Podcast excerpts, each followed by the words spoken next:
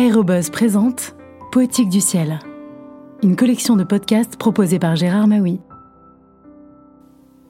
Bonjour. Le guide du chasseur de nuages de Gavin Pretor Pinet recense tous les types de nuages sous une forme didactique, informative et poétique. Un ouvrage indispensable pour mieux comprendre les humeurs du ciel et le regarder autrement. Le guide du chasseur de nuages de Gavin Pretor-Pinet a été publié aux éditions Jean-Claude Lattès en 2007.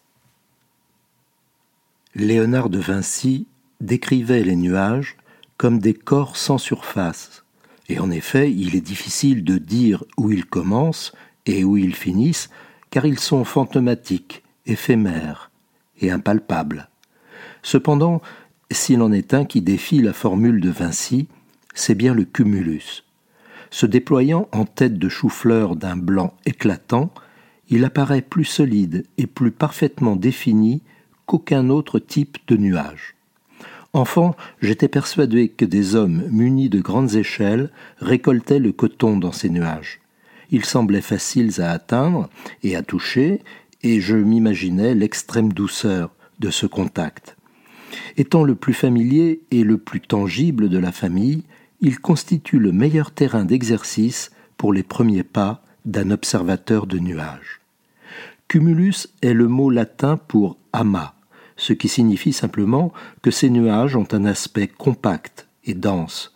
Les connaisseurs en la matière les divisent en trois catégories humilis, mediocris et congestus, qui déterminent des espèces de cumulus. L'humilis humble en latin, est le plus petit et se développe en largeur plutôt qu'en hauteur. Le médiocris est aussi haut que large, et le congestus est plus haut que large. Ce sont généralement les plus petits qui se forment au-dessus de l'horizon les matins ensoleillés.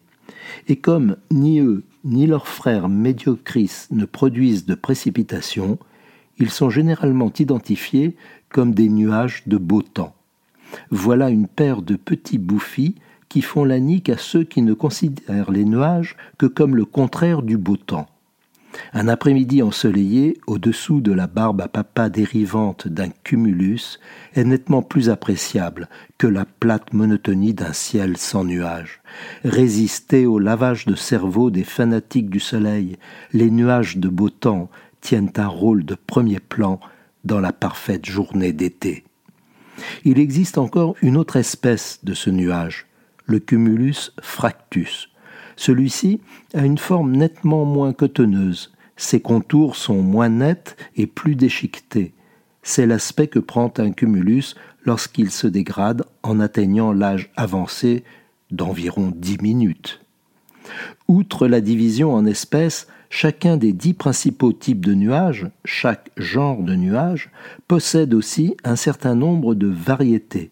Celles-ci sont relatives à des aspects spécifiques pouvant être observés dans un type donné. Pour le cumulus, la seule variété reconnue est le cumulus radiatus, qui désigne les nuages en bande parallèle dans la direction du vent. Ces rangs de touffes cotonneuses sont parfois appelés aussi rues de nuages.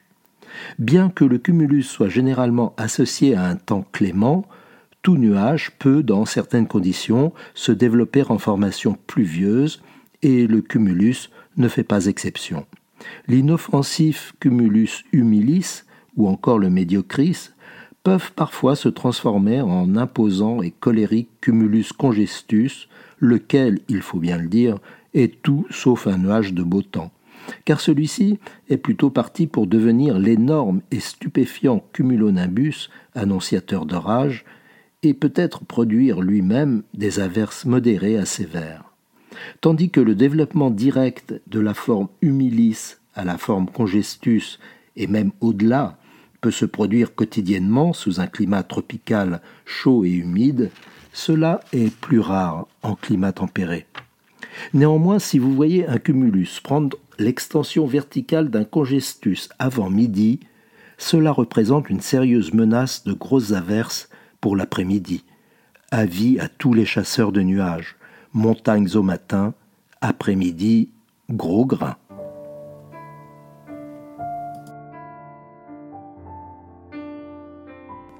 À bientôt pour de prochaines lectures.